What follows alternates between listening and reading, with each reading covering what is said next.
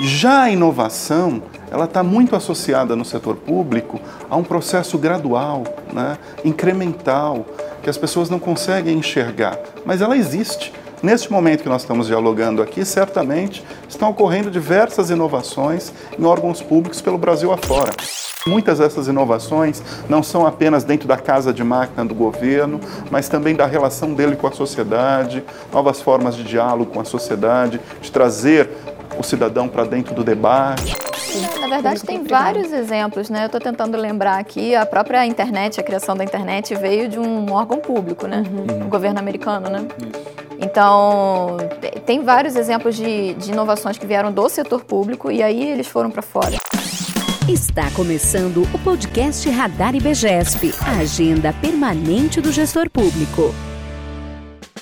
Meu nome é Marina. E o meu é Dolores. E essa é mais uma edição do nosso podcast. Eu agradeço a você que vai nos ouvir falar sobre inovações e soluções para a gestão pública. E quem vai falar sobre esse tema super importante com a gente é o Vitor Fázio e a Brenda Machado Fonseca, ambos do 011 Lab, um laboratório de inovações em governo. Eu estou muito animada para bater esse papo com eles e eu estou muito contente porque hoje é a edição 50 do nosso podcast. Então o papo de hoje promete. Mas antes dele começar, eu queria te lembrar que por conta da pandemia, cada um de nós está gravando esse episódio da sua própria casa. Não deixa de escutar nosso canal, hein? Com vocês agora a nossa outra apresentadora, Dolores. Obrigada, Mar. Eu sempre começo com aquela pergunta bem ampla, então fiquem à vontade para conversar sobre isso. A gente tem visto a palavra inovação muito em alta quando se fala de projetos, desenhar soluções e quando se fala das práticas inovadoras na gestão pública. A que vocês atribuem essa alta do conceito e desse papo sobre inovação? Oi, gente. É difícil dar uma resposta objetiva sobre esse tema. Eu vou até pedir ajuda da Brenda, porque eu acho que aí a gente consegue a gente consegue atacar esse tema de maneira bastante objetiva.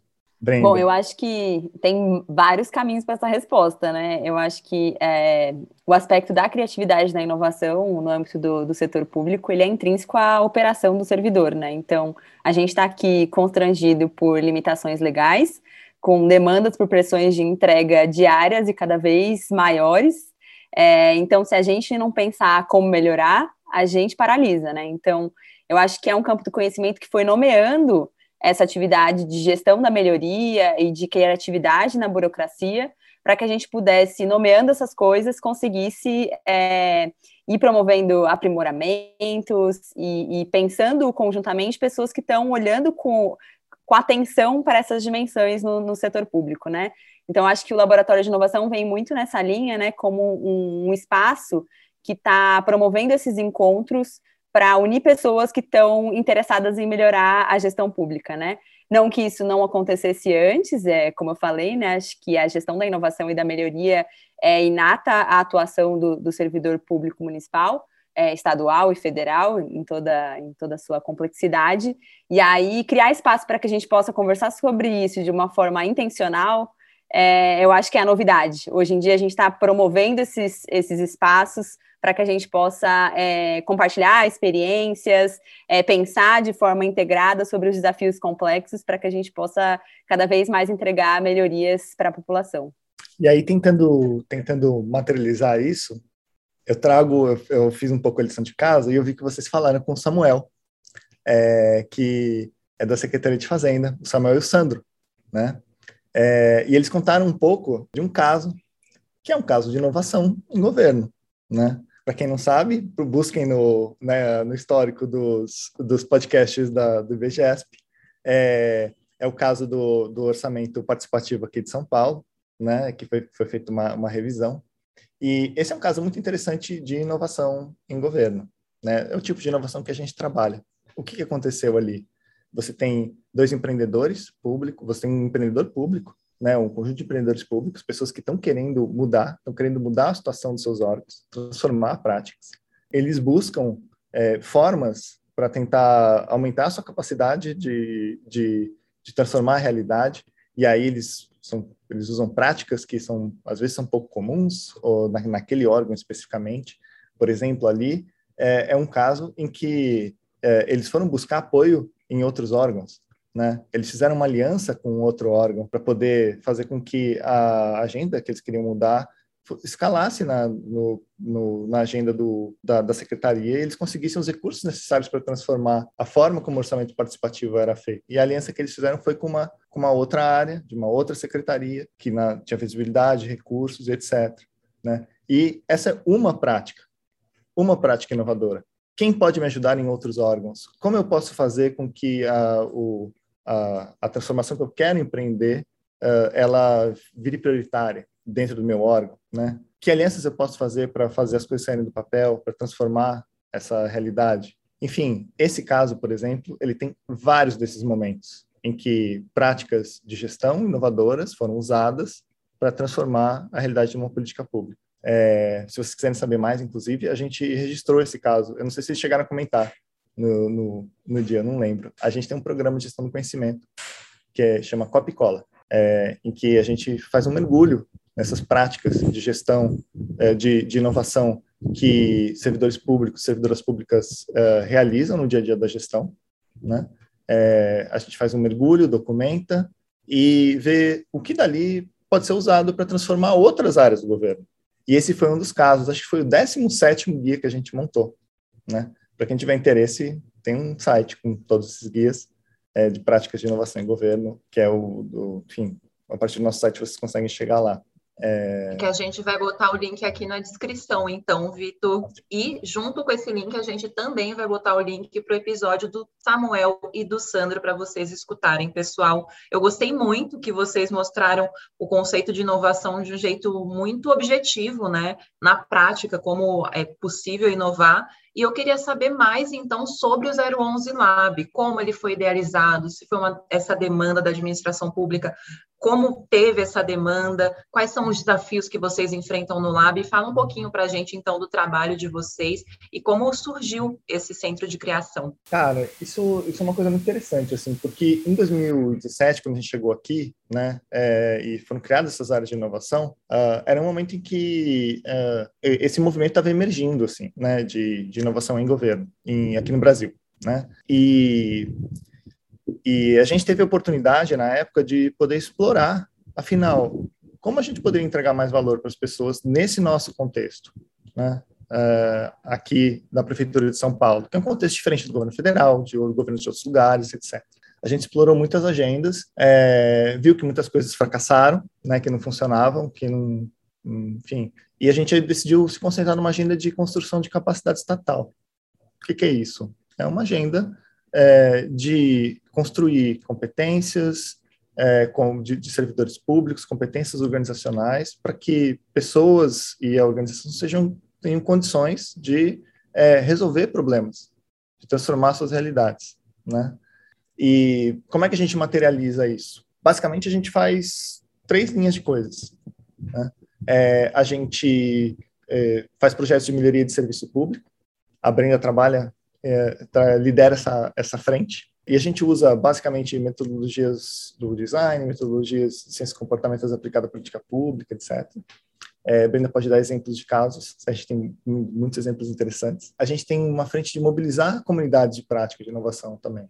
Por quê? Porque é, a gente acredita que transformar o governo é um trabalho que se faz é, em grupo e é um trabalho que se faz de certa forma de baixo para cima. A gente precisa conectar as pessoas que estão fazendo transformação né, é, no governo para que elas possam trabalhar juntas, se inspirar é, para poder para poder empreender essa transformação nas suas áreas e, e, no governo como um todo. E também a gente a gente tem uma, uma outra frente de construir capacidades é, é, para inovar nas pessoas. Né? Então, são essas três frentes, basicamente, e para isso a gente faz muita inovação em gestão também, que é uma coisa muito legal, muito peculiar nossa. É, a gente está sempre usando, olhando para formas diferentes de usar a burocracia a nosso favor. Né? Então, a gente tem explorado muito é, como estender a nossa capacidade, por exemplo, usando termos de colaboração, né, que é um instrumento. É, o marco regulatório das organizações da sociedade civil, é, ele dá várias possibilidades para a gente. Né? E a gente tem explorado muitas possibilidades. Por exemplo, esse programa que eu mencionei, o Copicola, ele é operado pela, pelo SEBRAP, em parceria com a gente, é, em termos de, de, colaboração que tem um desenho um pouco comum. Né? Normalmente a gente usa esses, esse instrumento para operar equipamento. Aqui a gente tem operado programas e políticas com eles. Né? Então, é, em linhas bem gerais, é, é, o quadro é esse. Brenda, me ajuda. Não, acho que você é, trouxe várias dimensões interessantes. Não sei se agora a gente pode passar um pouquinho para os exemplos mais concretos. É, o que, que vocês acham? A gente segue por esse caminho ou vocês querem falar? Eu acho, com certeza. Legal. Então, acho que a gente podia contar um pouquinho então sobre esse, esse processo, né, de, de amadurecendo na seleção dos projetos, né? Então, é, tem um, é, uma publicação que a gente é, é, compartilhou também, que a gente pode deixar aqui no link para vocês, que é sobre o ciclo de vida do laboratório, né? Que é o processo de aprendizado, né? A gente vai explorando é, o que, que a gente gostaria de fazer como laboratório, o que está aderente ali aos desafios é, da administração pública municipal, o que está relacionado a desafios complexos, quais são temas interessantes que a gente gostaria de entrar. E aí a gente passou por várias coisas, né? Acho que o principal desafio de um laboratório, eu costumo dizer que é aquela autonomia inserida, né? Como é que a gente pode ter autonomia para ser um lugar que está pensando em inovação, ao mesmo tempo que a gente está com, com adesão ali na operação para poder entender quais são os desafios das áreas que entregam as políticas públicas e serviços para propor melhorias. Então, eu acho que o laboratório tem que estar nesse, nesse meio do caminho, sabe? Não pode estar operando a política pública porque também não tem espaço para desenvolver essas soluções é, na operação cotidiana, muitas vezes no dia a dia, imerso nos problemas, é, e ao mesmo tempo também não pode estar descolado dos problemas públicos complexos e estar pensando só em experimentações etéreas ali que não estão aderentes aos desafios é, da administração pública, tá? Então, é, muito nas seleções dos, dos projetos, a gente tem pensado é, mais como, o que, que a gente pode ap aprender com isso, né? Que espaço tem aqui nesse lugar para que a gente possa experimentar, testar? É um desafio complexo ou não? Ele está vinculado com os problemas prioritários da cidade? Então, a gente começou a ser mais efetivo nas ações que a gente estava fazendo na nossa seleção. E aí, acho que de projetos tem várias coisas para a gente contar, vários, é, são mais de 100 projetos realizados, né? Acho que a gente pode destacar aqui alguns projetos do passado que, são, que foram legais e contar um pouquinho do que a gente está fazendo agora. Então, olhando para o passado, acho que e para o presente, né, que a gente é, vai amadurecendo essas agendas. Tem a agenda de linguagem simples, que é pensar como é que a, a, é, o setor público pode se comunicar de uma forma mais clara com o cidadão tem toda uma frente de atuação que a gente começou a fazer é, e continua nisso, que é pensar, por exemplo, é, como a gente pode melhorar a experiência dos MEIs na cidade, então como é que a gente é, olha para a experiência do usuário, pensa soluções de comunicação adequada a cada perfil. A gente trabalhou muito na agenda de atendimento ao cidadão também, então tem um caso do, do, da reformulação do portal da SP156, em que a gente trabalha arquitetura da informação, taxonomia, tem toda a frente de agenda de ciências comportamentais, em que a gente usa os insights comportamentais aplicados na melhoria do setor público. Então, a gente já trabalhou é, com a área é, fazendária sobre isso, né? Então, tem, tem também uma publicação sobre como aumentar a arrecadação municipal utilizando os insights comportamentais. É, tem uma outra frente, digitalização de serviços, então, pensar metodologias para que a gente possa trazer o olhar do cidadão é, para o processo de digitalização de serviços, então todo um programa de inovação e governo digital que está pensando a reformulação de uma metodologia de digitalização de serviços. Tem uma frente é, de, de, de, aplicação de ciência comportamental na área de transportes, então trabalhando ali a comunicação com, com é, comportamento responsivo no trânsito. Mas como premissa, a gente quer conectar pessoas, co-construir, trazer o cidadão para perto, testar, experimentar é, e aí a gente fecha sempre o nosso projeto muito mais do que qual foi o resultado do impacto imediato daquilo, né? Mas o que, que a gente aprendeu com isso aqui, o que, que o nosso parceiro aprendeu, que capacidades a gente desenvolveu, que capacidades o nosso parceiro desenvolveu, e sempre pensar como a gente poderia melhorar, como a gente poderia fazer diferente. Então, pincelei assim um, um, é, uma série de projetos que a gente fez, e aí, queria abrir para vocês, a gente pode conversar sobre qualquer um deles, se vocês quiserem, até o Vitor também pincelar algum que queira dar de exemplo é, mais aprofundado, mas trouxe a nossa carteira aqui para a gente conversar. Muito bom, Brenda. No mundo pré-pandemia, assim, né, eu fui até na inauguração do programa de linguagem simples de vocês, teve uns labzinhos que eu lembro que a gente recebeu as canetas para trabalhar com alguns textos, foi super legal. É, eu queria falar um pouco mais sobre ele, porque é uma pauta muito do IBGESP também. A gente tem um blog, que é o Radar, que também é, aparece aqui no podcast, né, que é o nome do nosso podcast, que pensa muito sobre isso. Né? A burocracia não precisa se estender para a linguagem, para a comunicação. Uhum. E aí eu queria saber como que vocês trabalharam isso, levantaram as dificuldades e, e qual impacto vocês conseguiram ter, porque é uma coisa cultural também, né? A forma de se comunicar no serviço público. Eu acho que é um exercício diário, né, da gente saber que a nomenclatura das coisas que a gente dá não é necessariamente entendível pelo cidadão, né? E mesmo entre as áreas da, da burocracia, tipo, quando eu vou falar com a Secretaria da Fazenda, eu não entendo boa parte da, da forma de nomear a, estrutura de, e, arranjo de, de, de políticas públicas que eles estão tocando ali. Então, eu acho que é um processo é, diário da gente olhar para a taxonomia, para a linguagem, para como pode simplificar e trazer o ponto de vista do cidadão. O cidadão está entendendo o que eu estou falando? Então, é, não é muito sobre o que eu quero dizer, mas o que a pessoa está entendendo ou não. E aí eu acho que o Vitor podia trazer um pouco sobre a estruturação do programa, né? De onde veio a ideia e quais são os desafios atuais, que é uma agenda que ele gosta bastante. A gente, esse, esse programa, enfim, eu vou tentar ser objetivo em relação a esse programa, porque é, é uma história muito legal, assim, de, de empreendedorismo mesmo dentro da equipe. Né? Esse programa, ele foi desenvolvido a partir de uma dor que a gente sentiu quando a gente foi para a rua, dentro de um outro projeto, para testar os nomes dos serviços da Carta de Serviços da Prefeitura de São Paulo. Né?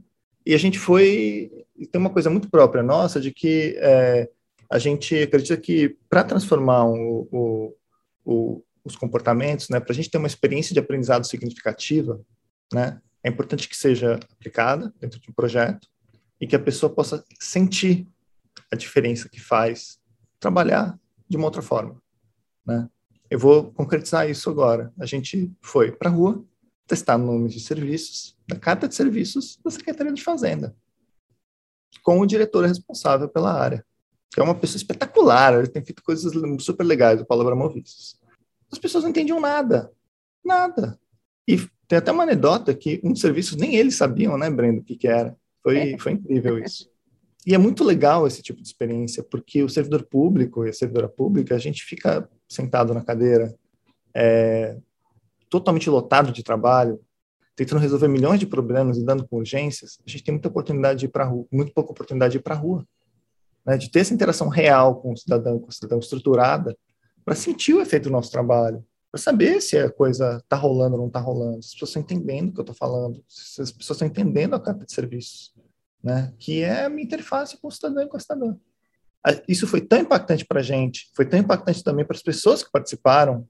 O Paulo, eu, eu lembro dele assim, é, ele, ele voltou da rua destruído e feliz de ver uma oportunidade, de, de ver que existia um caminho para fazer diferente. Existia um caminho para saber se o trabalho dele estava, de fato, atendendo as pessoas ou não. Né? E dessa experiência desse projeto, entre outras coisas, surgiu esse interesse. A gente foi atrás, é, conversando com o pessoal da Colômbia, que tem um, tem um, um programa incrível lá. Enfim, a gente acabou montando um projeto experimental.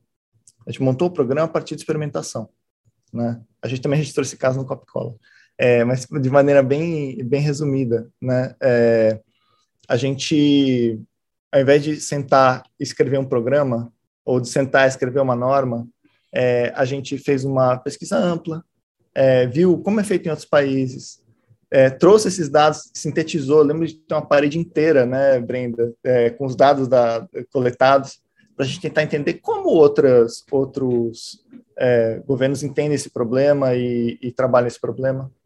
E aí, é, ao invés de sintetizar as coisas da nossa cabeça, a gente testou, a gente fez oito projetos, sete projetos pilotos. E foi testando diferentes formas de fazer. Né? Para só no final saber o que de fato funcionava, escrever um, um, um decreto para institucionalizar as decisões que a gente tinha tomado da política pública, né? É, que ficou com seis artigos, sete artigos, porque a gente sabia né, o que a gente queria e, um, e construir um programa que tem três frentes. A gente capacita as pessoas nesse tema, sensibiliza, né? a gente simplifica documentos né? e a gente dissemina. E é muito legal essa parte de disseminar, que a gente montou uma rede nacional de linguagem simples, junto com o governo do Ceará, né, com o IRIS, Laboratório de Inovação, estou fazendo coisas espetaculares nesse tema, é, e com a Secretaria de Governo Digital do Ministério da Economia. E hoje já tem mais de 400 pessoas nessa rede, trabalhando ativamente pela difusão da linguagem simples no Brasil, né? que é uma baita agenda de valor. Né? É, e a gente tem um desafio hoje, como você mesmo mensurou, falou, né? Como é que a gente mensura isso? Né? É, esse é um dos desafios. Há várias formas de fazer isso. Foi um dos objetos da, da nossa, da nossa cooperação com, com, a Secretaria de Governo Digital. Né? Depende muito do contexto em que você está. Se você está no contexto digital, é, se você está no contexto de interação presencial, né? É, comunicação oral, comunicação escrita. Né? A gente avalia aqui por projeto. Então, a gente avalia o índice de compreensibilidade de um texto, por exemplo, quando a gente faz a simplificação desse texto né, é, a partir das nossas orientações técnicas. Mas uh, a gente tem um desejo de conseguir é, desenvolver outras metodologias que permitam que a gente faça isso é, de maneira mais automatizada também, né? Mas isso está no roadmap aí do programa mais para frente. É, a gente também vai começar a fazer capacitações em escala ainda esse ano, né, é, mão na massa para as pessoas poderem trabalhar seus documentos, etc., aqui na prefeitura, numa parceria com, com uma organização da sociedade civil. Né. Mas, enfim, é um programa incrível uma agenda super, super relevante, ainda mais nesses tempos de governo digital. Muito legal isso que você está falando, Vitor. Inclusive, a gente fez um curso sobre atendimento ao público para a Secretaria Municipal de Inovação e Tecnologia, e a gente usou muitos princípios do programa Linguagem Simples, e porque a gente percebeu como aqueles servidores que estão na linha de frente no atendimento têm uma dificuldade tremenda para falar com públicos com necessidades distintas. A gente tem que perceber, eu sempre dou curso de atendimento, que o que uma para uma pessoa é compreensível pode não ser para outra. Então é muito importante a gente saber adaptar a nossa linguagem, né? É um desafio que eu também enfrento, que todos nós enfrentamos, e inclusive não é só do setor público. Quando a gente pensa no setor privado também, que usa muitos termos em inglês, é uma coisa que a gente tem que pensar enquanto sociedade, né? Como simplificar a nossa linguagem. Dito isso, Queria partir aqui para o momento da pausa da opinião, que vocês já conhecem, e falar sobre uma realidade brasileira um pouquinho difícil, que é a realidade da estigmatização do servidor público, né? Do serviço público. Muitas vezes o serviço público ele é visto como algo moroso, ineficiente, permeado apenas pela corrupção, é visto como algo que não funciona, né? Que ou que não deveria existir, tem uma ala da sociedade que parte para esse discurso. Como um lab como o de vocês, Brenda, e aí eu referência a pergunta só a você, serve para minar esse tipo de discurso simplista sobre o serviço público, esse tipo de estigma que tem que acabar sobre o servidor? Olha, eu acho que essa é uma pergunta super interessante e eu acho que parte do desconhecimento, né? Qualquer pessoa que se aproxima da operação mesmo é, de um órgão público vai ver ali de tudo. Pessoas que trabalham muito bem e outras pessoas que estão ali imersas num contexto de pressão e, e uma série de fatores que, que podem levar a essa visão de morosidade ou de, de resistência à inovação, né? E eu acho que o papel do 011 Lab é promover esses espaços e suscitar mesmo essas, essas discussões sobre esses temas de inovação. É, e eu acho que tem uma coisa muito interessante que é, por exemplo, escanear né, a burocracia enxergar o que, que tem de bom acontecendo aqui, o que, que tem em cada operaçãozinha, em cada unidade, em cada setor, o que, que essas pessoas estão fazendo de interessante, que podem ser compartilhados. Então, esses espaços, por exemplo, de prêmios de inovação, de copy-cola, né? Então, essas frentes de mobilizar comunidades, de, de criar espaços para troca, é, vão suscitando cada vez mais o tanto de coisa legal e interessante que está acontecendo e que muitas vezes estão insuladas né? Então, uma solução que uma pessoa desenvolveu num lugar que poderia ser replicada em outros, se a gente não cria esses espaços de troca, que é um dos objetivos do laboratório, isso acaba se perdendo, né? A gestão do conhecimento e a possibilidade de replicar essas soluções para outras localidades. Então, eu acho que o laboratório, é, a partir dessas, dessa, desses eixos, né, de é, propor as melhorias é, nos serviços públicos, é, desenvolver capacidades para inovar e criar espaços de mobilizar essa comunidade de inovação no setor público, é, pode ajudar muito a reduzir esse estigma da burocracia. Eu não tenho dúvida, Brenda, falo como entusiasta. Inclusive, já que a gente falou tanto do programa de linguagem simples, a gente vai deixar aqui no link um mini curso gratuito que o BGS fez sobre comunicação, porque a gente acha que é um tema que está aí na ordem do dia. Eu agradeço muitíssimo a Brenda e ao Vitor por esse bate-papo e espero recebê-los de novo para falar de outros projetos do 011 Lab. Até daqui a 15 dias. Tchau, tchau.